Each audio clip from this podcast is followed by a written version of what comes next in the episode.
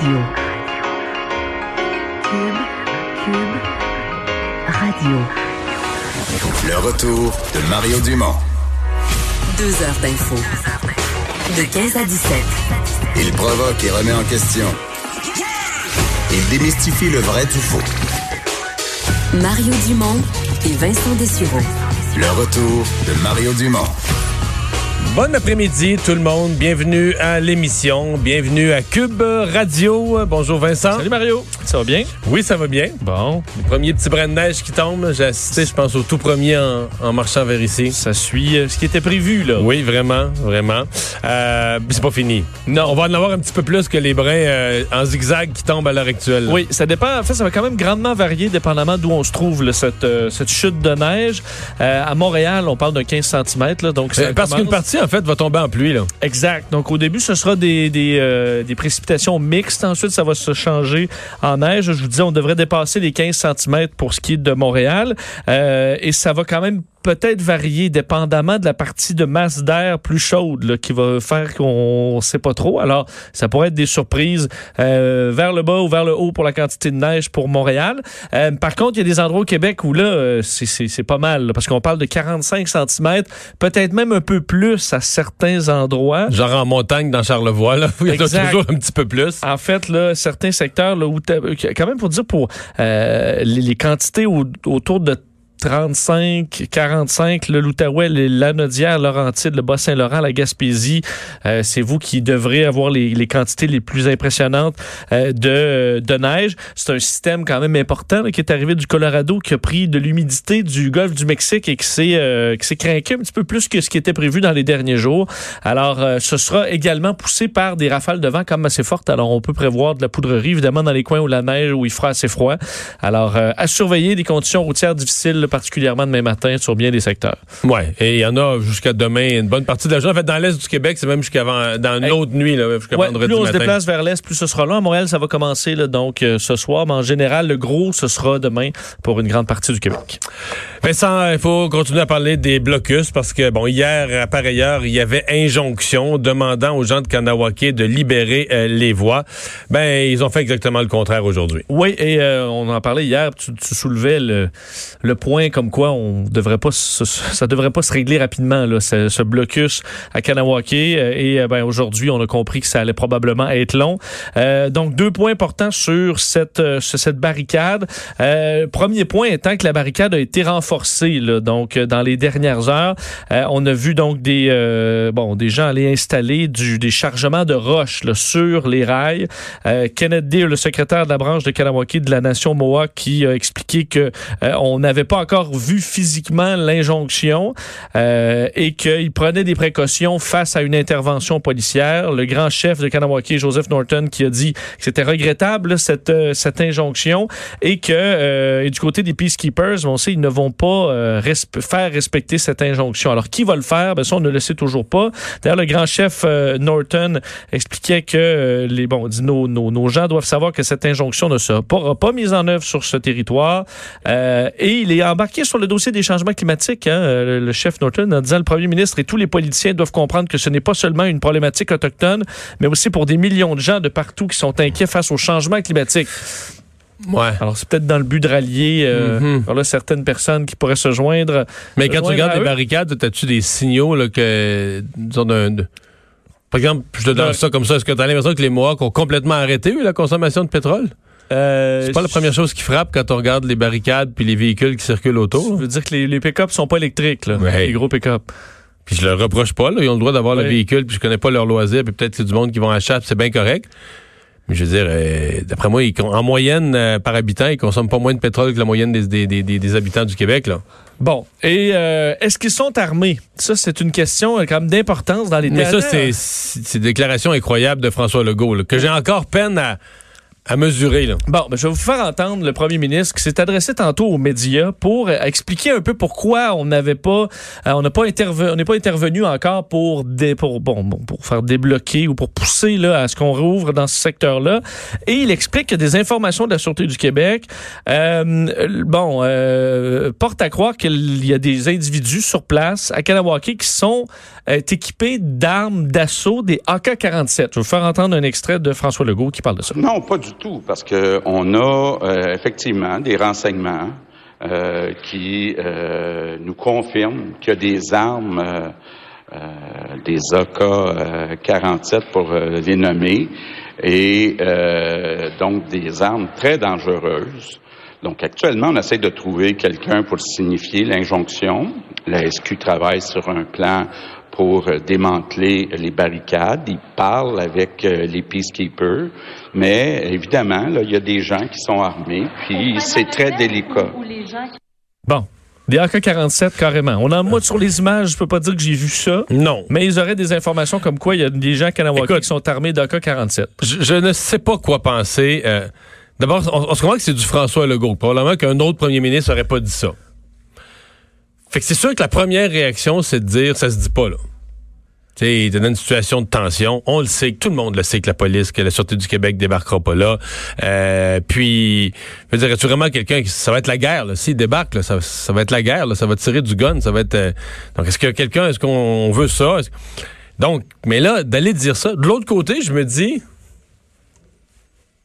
euh, ça la, une nouvelle politique qu'une partie de la population veut, de dire, regarde là, on va y nommer les affaires, on va dire les choses telles qu'elles sont, puis la population a le droit de savoir, le vrai portrait de situation, puis... Mais c'est sûr que pour lui, euh, s'il se le fait demander toujours pourquoi vous avez dit là, que vous fallait agir, puis là, on n'agit pas, ben il va dire ouais, mais là, c'est qu'on sont armés d'armes d'assaut. Là. Ça soulève quand même une autre question, c'est de dire OK, mais mais tu n'as-tu bien d'autres groupes, communautés au Québec qui sont plus équipés, qui font peur au gouvernement? Là? Puis on fait-tu bien, y a-tu d'autres gens qui ont le droit? Est-ce que les gens d'un village, quelque part, euh, je sais pas moi, dans le binière ou des gens. Faire un blocus avec des armes d'assaut sans qu'il y ait une intervention. En fait, on verrait euh, souvent il va y avoir effectivement euh, pas nécessairement d'intervention sur le coup par prudence, mais il va y avoir le SWAT puis le véhicule blindé de la Sûreté du Québec qu'on voit pas là-bas. Ouais. Mais disons que c'est une c'est une, c'est une déclaration qui est, étonnante, unique euh, en, la matière. qui réfléchit, je suppose. Je pense pas qu'il ait juste lancé ben, ça. Je suis même pas capable de... tu te demandes. Je suis pas certain. Je suis pas certain. Est-ce qu'il le dit spontanément? Puis, tu sais, des fois, on se dit quelque chose d'aussi gros, inacceptable à la fois. Ben, on, a été habitué à dire, tu dis pas ça. on, on dit pas ça. Mais peut-être des fois que c'est en disant, en nommant les choses qui se met les, les, principaux responsables sur la défensive. Peut-être que ceux qui sont propriétaires de K-47 à, Kanawake euh, se retrouvent un peu... Euh, comme, comme... on a le modèle de l'arme, donc je suppose que si, euh, si cette information-là est juste, parce qu'on a quand même identifié clairement l'arme d'assaut. Non, mais c'est fort possible que... Écoute, le premier ministre a accès à du renseignement, les renseignements que la Sûreté du Québec a. le premier ministre a accès à tous les renseignements. Là secret, confidentiel, euh, obtenu euh, peu importe par quel moyen d'enquête. Donc, on est porté à croire qu'il n'a pas, lancé ça comme ça, que c'est vrai. C'est pas, pour moi, c'est pas tellement ça l'enjeu. L'enjeu, c'est est-ce que ça se dit? Jetant de l'huile sur le feu, augmentant la tension de la situation, ou est-ce que ça se dit pas? Dans lequel cas, ben, en même temps, tu, caches, tu caches tes vrais motifs à la population, puis tu caches une partie de la réalité. Est-ce que Justin Trudeau n'aime pas ça, les armes d'assaut? Là? Non. Non. non. Justin Trudeau n'aime pas les conflits en général. Il n'aime même pas les gens qui parlent un peu fort.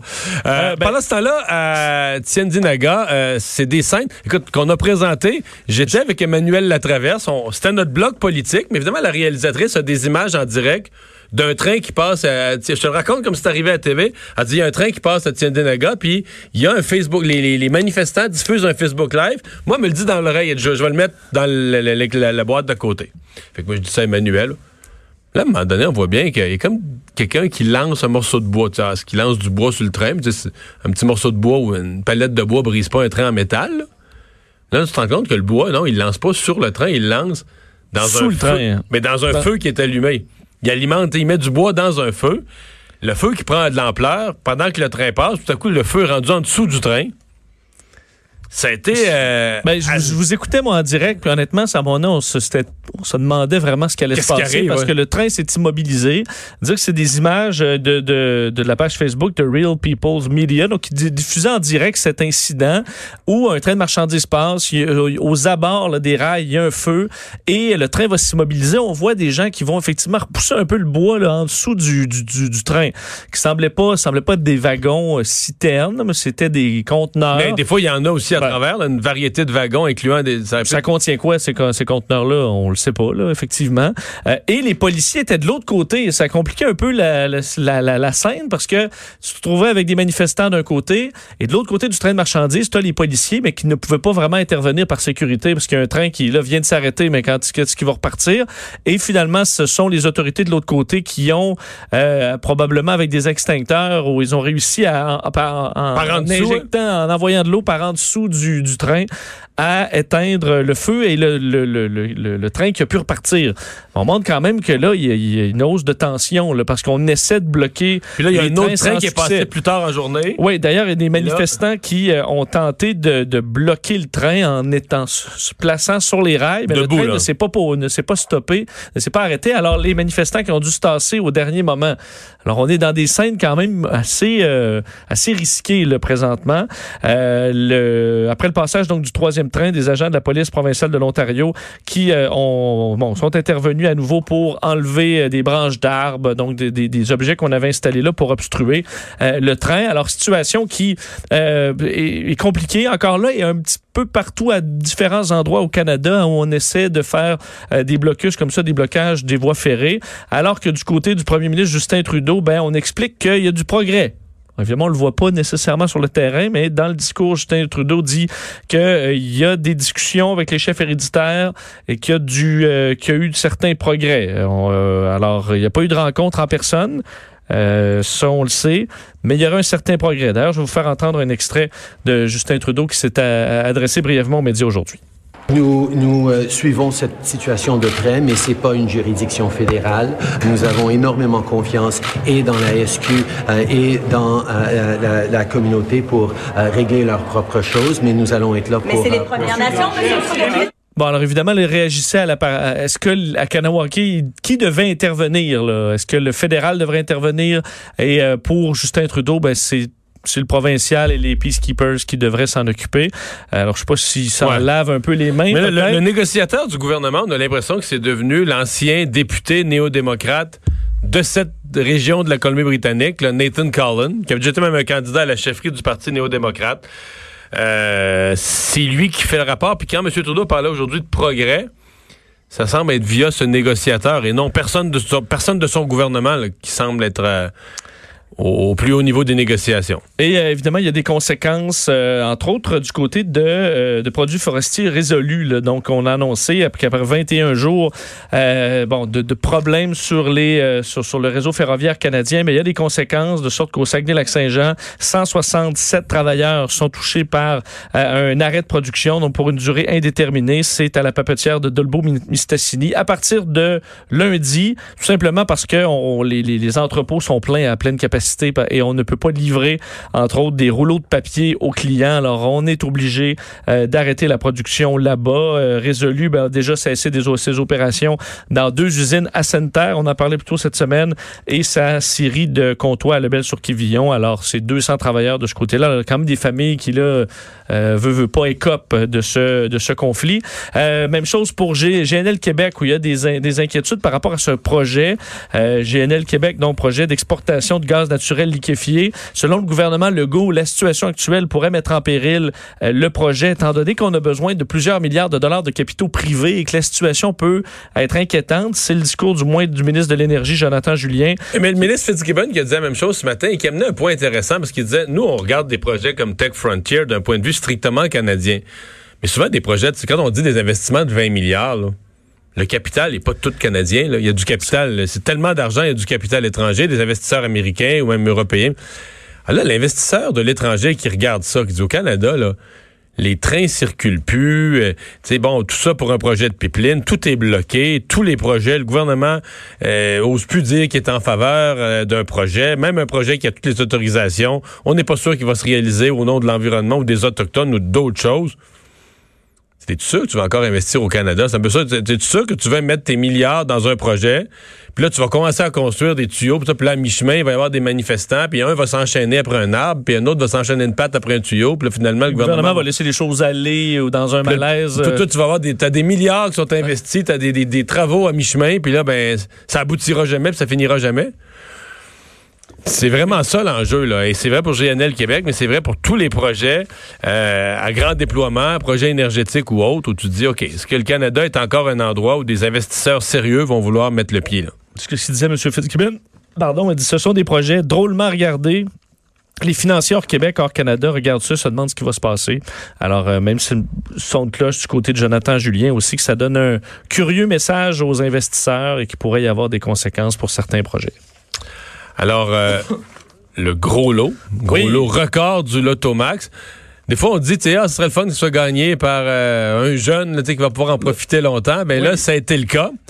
Oui, mais puis on dit ce serait le fun que ce soit gagné au Québec. Oui. Et en ce serait le fun que ce soit gagné par quelqu'un qui n'est pas déjà riche. Ben, ça, c'est vrai. Quoique 70 millions, c'est rare que pour quelqu'un, ça représente euh, de s'en mettre un peu sa pile. Ouais, ouais. C'est quand même beaucoup, beaucoup d'argent, mais effectivement, le plus gros lot de l'histoire de l'Auto-Québec euh, ben, et, euh, ben, sera la propriété d'un jeune emballeur de 22 ans, d'un euh, IGA extra à Saint-Romuald. Je pense que tu peux dire un ex-emballeur. ben, ça dépend. Parce dis un ex-emballeur. Oui. Mais tu sais, aujourd'hui, il, il a punché, là. Alors, euh, euh, c'est probablement sa dernière journée de travail. Euh, il ne doit pas trouver un sac pesant aujourd'hui, là. Non, effectivement. Donc, euh, c'est un gros lot historique. D'ailleurs, pour l'Auto-Québec, ils étaient très heureux. C'est leur 50 ans cette année et le plus gros lot de l'histoire a été donc donné aujourd'hui, alors que 65 millions avaient été donnés le 11 juin dernier. C'était le précédent record. C'était un groupe. Euh, c'est un groupe, effectivement. Euh, c'est une famille, une famille de Montréal euh, qui avait gagné. on sait qu'on avait plafonné l'Automax à 60 millions en 2015. On l'a bon ouvert en 2019, passant de 65 à 70 millions. Et là, donc, c'est un gagnant unique qui avait acheté son billet dans un autre IGA de la région. Donc, ce IGA fait quand même 700 000 C'est un, si banal. 1 c'est pas si banal. Alors, ce matin, ce jeune de 22 ans se présente au travail au IGA Extra à Saint-Romuald pour emballer et va scanner son. Euh, faire valider Qu'est-ce que la machine fait? Est-ce que la machine se met à péter comme au casino ou au contraire, c'est tellement discret parce que là, comme appeler la police, faites-vous reconduire? Si je me souviens bien, ce que l'Auto-Québec euh, euh, disait, c'est que ça fait pas nécessairement la. Ça va dire appeler à tel numéro ou contacter l'Auto-Québec. Alors, parce qu'évidemment, c'est au-delà des montants que peut donner la, caisse. Alors, ça dit de contacter. Mais là, toi, si tu vas vérifier après toi-même, tu comprends que ce que oui. tu as gagné, c'est 70 millions. Mais je pense pas que ça l'affiche le montant. Je pense que ça vous dit tout simplement de contacter euh, l'Auto-Québec. Ce qu'il n'avait pas fait encore dans les dernières heures. Alors, l'Auto-Québec ne veut pas confirmer que c'était ce jeune-là, mais l'histoire a fait... Lui, il l'a raconté là, autour de lui. Ben, en fait, c'est que ça a fait une commotion dans l'IGA. Euh, on l'a d'ailleurs retiré euh, ben, des, la ligne, on le comprend, là, mais euh, il est, euh, on l'a amené dans les bureaux administratifs du IGA où des membres de sa famille sont venus le rejoindre. Euh, et ensuite, bon, les employés du supermarchand leur a demandé de ne pas parler aux médias. on a mis le billet en sécurité. Ben ça, j'ose croire là quand même. Je sais pas, on n'a pas encore beaucoup de détails sur cette personne. Évidemment, on ne connaît pas encore son identité, quoi que ça. on va être obligé sur les réseaux sociaux. Dans les lois, de, les règles de l'auto-Québec, quand tu achètes un billet, tu acceptes que si tu gagnes, ça va être public. C'est ce que c'est ce que je comprends aussi. Alors de toute façon, il va devoir aller lui-même dans les bureaux. Des fois, certains prennent quelques jours. Moi, je t'avoue que j'attendrai pas beaucoup là, euh, mais. Ben, euh, ben, c'est qui? Prendras au moins les démarches. Faut que tu places ça quelque part rapidement. Ben non, mais tu vas le valider chez l'Auto-Québec. Tu feras les démarches après. Oui. Ils t'attendent pas avec le chèque en dedans de 5 secondes, là, mais euh, parce que ma peur, ce serait de perdre mon, mon billet. Je comprends qu'après, tu peux remonter, mais bon. Alors, évidemment, je voyais dans la région de Québec, euh, Chaudière-Appalaches. Moi, c'est la nuit. C'est le sujet de conversation aujourd'hui. Moi, c'est la nuit, là. Qu'est-ce que tu veux dire? Mais je veux dire, euh, je dormirais, mettons, il l'aurait dans mon oreiller. ouais, mais tu peux sûrement te rendre avant de dormir là, ouais, OK. dans les bureaux. Mais évidemment, c'est le- c'est euh, écoute, c'est un des sujets qui fait le plus jaser dans la région de Québec et euh, je veux dire Appalaches. Euh, tout le Ouais, monde se demande qu'est-ce qu'il aussi. qu'est-ce qu'il ferait avec ce montant-là. Est-ce que, est-ce que je le connais? Est-ce tu le fils à quelqu'un qu'on connaît à, à Saint-Romuald? Alors, évidemment, euh, on n'a pas fini de parler de ce jeune homme. Et je disais, il va aller fêter ça au Dagobert à Québec, mais il peut l'acheter, le Dagobert, là, pour, faire son, euh, pour faire son party. Ouais, il va lui pas, rester être encore... pas euh, être pogné avec toutes sortes de monde tannant qui vont l'écœurer, qui vont y parler. Tu, tu mets Effectivement. Mais ta liste d'invités autorisés. On souhaite tous, puis vous voyez, la majorité des, des gens disaient, on espère que c'est un jeune homme qui va être sérieux, puis qui va, sais, pas tout flamber, mais Toi, si t'avais eu 70 millions à 22 ans, t'aurais-tu été sérieux? je sais pas, mais je me dis, mais admettons que tu l'échappes là, complètement, là, ben peut-être qu'il t'en reste 50 là, après quand tu redeviens sérieux. Alors, euh, Ouais, c'est ça. Moi, ça, ça aurait été plus ça. À quel âge je serais redevenu sérieux? Là? Ouais. ouais. t'es pas obligé de devenir complètement sérieux, mais il faut dire que c'est des montants, 70 millions euh, clairs, c'est énormément d'argent, là. Ben, c'est-à-dire que moi, si si je gagnais 70 millions, ce serait 30-30-10. T'en donnes Avec- 30? non, avec- non, non, non, non. Wow. non, non, mais avec 30, Oui. avec 30, j'investis vraiment dans plusieurs compagnies, dans différents secteurs, tout ça. Puis en même temps, ça va me faire mes mon. Parce que tu veux une job, tu veux travailler dans la vie, là. Ouais. Fait que, tu sais, tu- des compagnies que tu vas surveiller, avec des, que t'associes avec des jeunes qui ont des bonnes idées. Puis, Mhm. même s'il y en a une qui marche pas dans le lot, ben, tu perds ça, mais tu t'en. ça, j'investirais. Oui. 30. Un autre 30, je me partirais carrément une rente de dire, bon, ben, je m'en prends avec les, les rendements, le temps par année que je vais me prendre, c'est comme pour base pour vivre. Oui. Là, tu vas me dire, il reste 10, Oui. juste pour m'amuser. Ça, c'est le dépense, mettons, dans la première année ou le premier. Faire des cadeaux, faire des voyages, amener du monde en voyage, faire des surprises à plein de monde. En fait, tout ça qui me demanderont rien. OK. Ben, il n'y a pas une partie déjà, je veux dire, tes enfants. Non, oui, c'est Ça- tout ça que ça les inclut. Là. Que ton- tes enfants ils peuvent juste vouloir une petite partie de ton 10 millions qui Ben te là, reste. 10 millions. Moi, je pensais que tu allais Mettons, diviser un. ça en deux. Tu j'en donne 35 là, à tout le monde autour de moi. Puis après ça, l'autre. Oui, je te raconte ma vie, puis tu me fais passer pour un cheap. Non, mais je sais pas. Admettons, être ton fils, tu gagnes 70 millions, puis tu m'en donnes euh, 500 000. Je vais être Ben, un peu déçu. Il y aura l'héritage un jour, là. Ouais. Ben là, franchement. Ah, peut-être, t'as raison. Je vais y repenser. C'est bon, on en, on en reparlera. Ça, ça, c'est quoi? bons conseils, ça. Sais-tu quoi? T'achètes pas de billets. Aucun. Ah bon? On parle dans le vide. On parle dans le vide, pas à peu près. Euh, parlons du coronavirus. Euh, ouais, ça, c'est euh, c'est moins drôle. D'abord, il y a un cas de plus euh, au, au Canada. Il y a un cas de plus au Québec, mais une Québécoise qui est pas ici. Là. Effectivement, nouveau cas en Ontario confirmé du COVID-19. Donc, une femme d'une soixantaine d'années qui s'est présentée dans des, au, au service d'urgence du Centre des sciences de la santé Sunnybrook, euh, donc à Toronto. Euh, c'est une, euh, c'était le 24 février, donc un petit peu plus tôt cette semaine. Elle a voyagé en Iran. Elle revient de l'Iran. Euh, c'est bon et on a confirmé la présence euh, du COVID-19 dans son cas. Alors, elle a été renvoyée chez elle en quarantaine, euh, évidemment, à son, à son domicile depuis euh, lundi. Alors, on s'engage à rechercher du côté des autorités de santé publique de Toronto, évidemment, tout le monde qu'elle aurait pu côtoyer dans les derniers jours. Alors, euh, c'est le travail qui est en cours présentement. Alors, est-ce qu'il y aura d'autres cas qui vont ressortir à Toronto? Euh, on verra. Pour ce qui est de Manon Trudel, tu le disais, c'est la femme de, on se souvient de Julien Bergeron, là, un couple qui a passé euh, les deux semaines sur le Diamond Princess et qui était bien découragé de la situation et d'apprendre, alors qu'on évacuait les Canadiens, que lui, Julien Bergeron, était porteur du coronavirus, mais Manon Trudel, non. Alors mais que on, ça paraissait on, comme était, incroyable. on était étonnés, c'est ça, parce qu'ils vivent ensemble dans une quasiment une cellule de prison, là, tu sais, une, une chambre de, de bateau de Ils croisière. parlaient souvent, ils vous ont parlé à LCN, étaient très, très Collés proches un sur quasiment la tête un sur l'autre. Eh bien, finalement, Manon Trudel euh, a, bon, aurait contracté le COVID-19. C'est ce que sa sœur euh, a euh, bon, révélé sur une publication Facebook, comme quoi elle avait finalement euh, contracté entre le 17 et le 21 février la maladie sur le Diamond Princess. Alors, euh, bon, les deux sont atteints. Évidemment, ça les a, ça leur- ils sont traités présentement euh, au Japon directement. dans des hôpitaux différents. Exact. Notamment parce que lui, il semble plus mal en point. On dit qu'il est sur la pente, remonte, remonte la pente, sur la bonne pente. Mais il a goûté le double pneumonie. Puis, euh, Et euh, ça amène une réflexion, évidemment, sur euh, la possible le- le- l'état pandémique au Canada, euh, enfin, dans le reste du monde, évidemment, parce que la situation commence à, on dirait, dégénérer à certains endroits.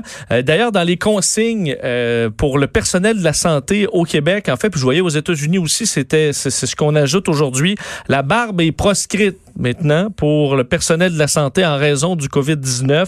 C'est ce que les autorités de santé publique ont euh, dit aujourd'hui. là, le- le- donc, euh, s'il y avait des cas, dès qu'il y aurait des cas ici, il faudrait que tous les employés du réseau de la santé concernés ou dans des, des- des établissements concernés se rasent au complet. Ben, on dit là euh, dans les, les, les- les- bon pour ce qui est des professionnels de la santé, incluant les médecins, rasés en tout temps pour cette période d'épidémie là, pour le port efficace des masques de protection.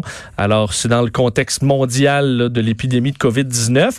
Alors que un des éléments quand même importants au niveau des statistiques, c'est que là le nombre de cas par jour euh, dans le reste du monde, en excluant la Chine, est plus élevé qu'en Chine. Ouais, le Alors, nombre de nouveaux cas. le nombre de nouveaux cas, on est à 411 hier euh, en Chine et 427 ailleurs qu'en Chine. Alors ça, c'est un virage quand même assez important. On vous montrant que la Chine est en train de contrôler l'épidémie, mais qu'ailleurs dans le monde, c'est un peu plus, c'est plutôt l'inverse.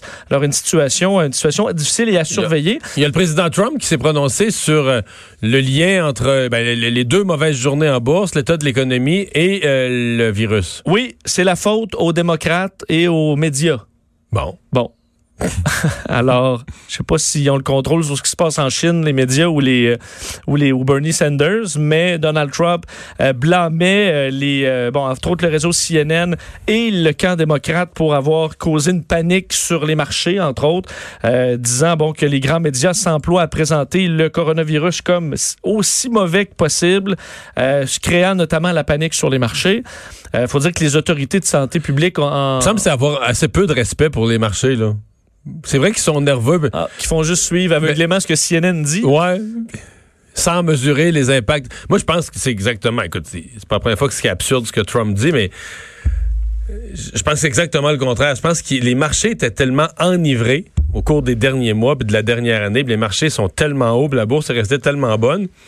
C'est comme si elle a résisté quasiment anormalement longtemps à une évidence. là. Regarde les compagnies aériennes, il va y avoir une baisse d'achalandage. Il se passe il y a quelque chose de réel. La Chine, c'est un pays important. Euh, il se passe quelque chose de, de réel qui va affecter l'économie réelle. Peut-être pas l'anéantir, mais qui va C'est un boulet sur la deuxième économie mondiale. C'est ça. Donc, ce qui est étonnant, c'est que les marchés aient pris autant de temps à, à- à réagir ou à s'ajuster ou à anticiper, de dire, oups, ça, ça va, euh, ça va avoir un impact. D'ailleurs, les autorités, euh, en fait, le, Centre de contrôle et de prévention des maladies euh, aux États-Unis disaient que c'était pas vrai là, ce que M. Trump euh, disait, euh, alors que la situation était, était bon grave. Euh, D'ailleurs, il y aura un point de presse du président. Ce sera intéressant de voir son ce qu'il va dire là, à 18 h aujourd'hui à la Maison Blanche.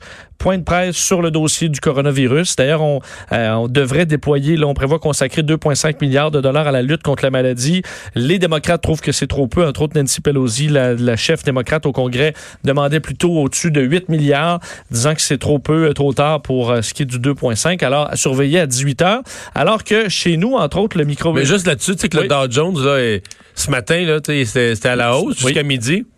Puis là, il est revenu, euh, c'est pas, pas aussi dramatique que les dernières journées, mais tout ce qui avait été gagné en matinée a été reperdu et plus en après-midi. On est revenu dans le rouge pour une quatrième journée de suite. Là, là il, reste, euh, il reste une demi-heure, mais donc tout ce qui a- toute la matinée qui avait été positive, euh, c'est... euh, C'est effacé encore. Et plus, ouais. Et euh, le microbiologiste euh, Mark Hamilton, ce matin, sur nos ondes, lui qui travaille, qui est président du groupe Eurofin Environex, expliquait que on devrait commencer peut-être à laver ses fruits et légumes pour éviter le coronavirus, euh, disant que les légumes et fruits qui viennent de d'autres pays dont on ne connaît pas la cote sanitaire, euh, qu'il était fortement recommandé de les passer minimalement à l'eau et de les laver avec un savon doux. C'est ce qu'il a dit sur nos, sur ondes.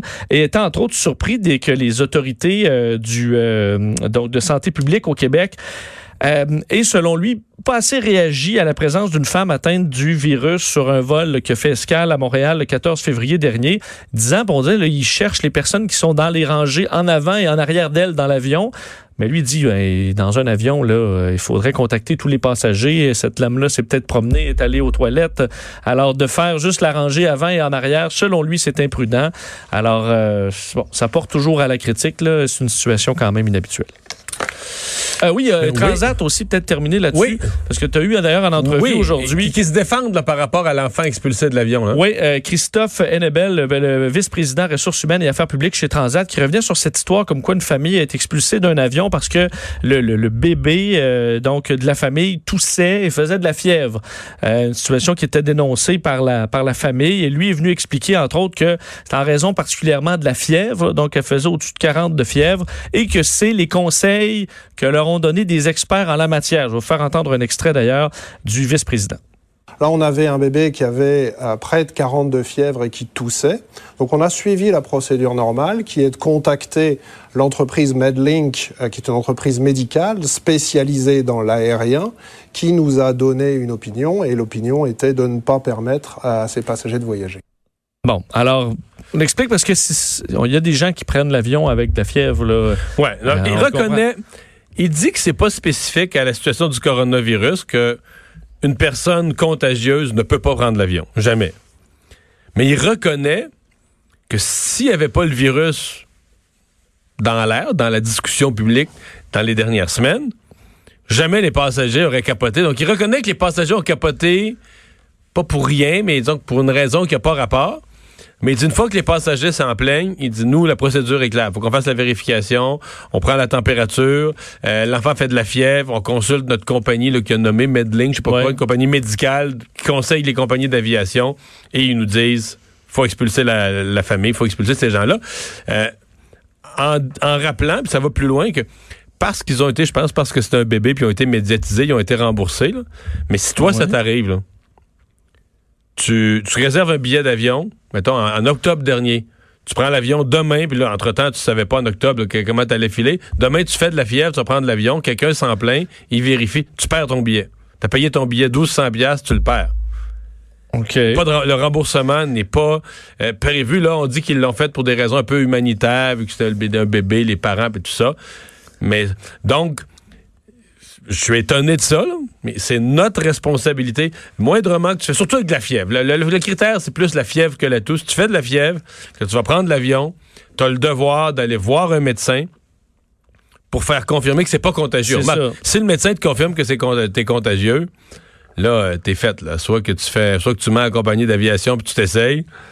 Tu prends un bain d'eau glacée avant Non, de baisser ta ouais. fièvre. On s'entend que la majorité du temps, on va pas se rendre compte que tu as de la fièvre là, quand tu embarques Ben, dans si, un tu avion. fais, si tu fais 2 degrés de fièvre, oui, là, tu files pas. euh, dire, tu tu- Mais là, c'est les gens sont peut-être plus à l'affût, là, mais j'ai vu du monde qui n'ont pas l'air. Euh, tu reviens du sud, là. Ah, tu les autres le sauront pas. Oui. Non, mais toi-même, tu Ben le oui, sais. toi, tu Ah, sais. non, mais c'est ça. Mais je veux dire, comment l'employé se rend compte Non, non, que si tu tu fais fièvre, si tu fais poker face, ouais. tu tu t'enfermes pas dans une petite couverte en tremblant. revenir du sud, là, dans des tout inclus, puis il était pas là un peu, là.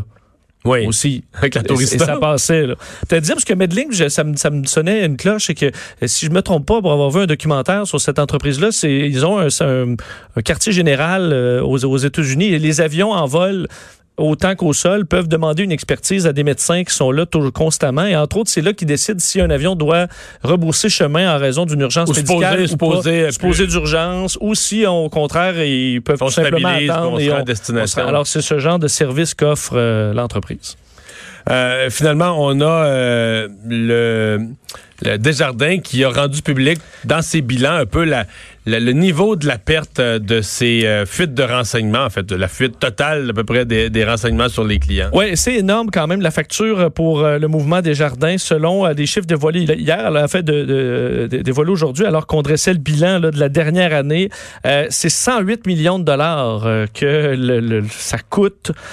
Cette fuite de données selon Desjardins. Donc, en septembre dernier, on avait évalué ça à 70 millions, mais on sait qu'on a augmenté depuis le nombre. On se souvient qu'il avait il manquait une clé USB. Alors, ceux qui pensaient euh, qu'ils s'en étaient sauvés, finalement, c'était pas vraiment le cas. Alors, évidemment, des frais reliés, euh, à, entre autres, aux services de protection, aux ententes de protection avec les firmes de crédit, euh, les avocats, les firmes d'experts. Alors, ça a monté quand même pas mal. Heureusement pour Desjardins, c'est que, somme toute, l'entreprise va bien. On dévoilait d'ailleurs une hausse de la ristourne. On a enregistré des excédents de plus de 2 milliards de dollars en 2019, augmentation donc de 11% par rapport à l'année précédente. Alors, on a vendu, faut dire, entre autres, certains portefeuilles, alors qui ont permis de, euh, de mettre un peu d'argent de côté pour Desjardins, mais la facture pour la fuite de données est quand même imposante. Merci. On va aller à la pause. On va parler au retour du nouvel accord euh, Canada-États-Unis-Mexique. Le Bloc québécois va finalement voter pour parce qu'il considère en être arrivé à une entente avec le gouvernement pour améliorer la protection du secteur de l'aluminium.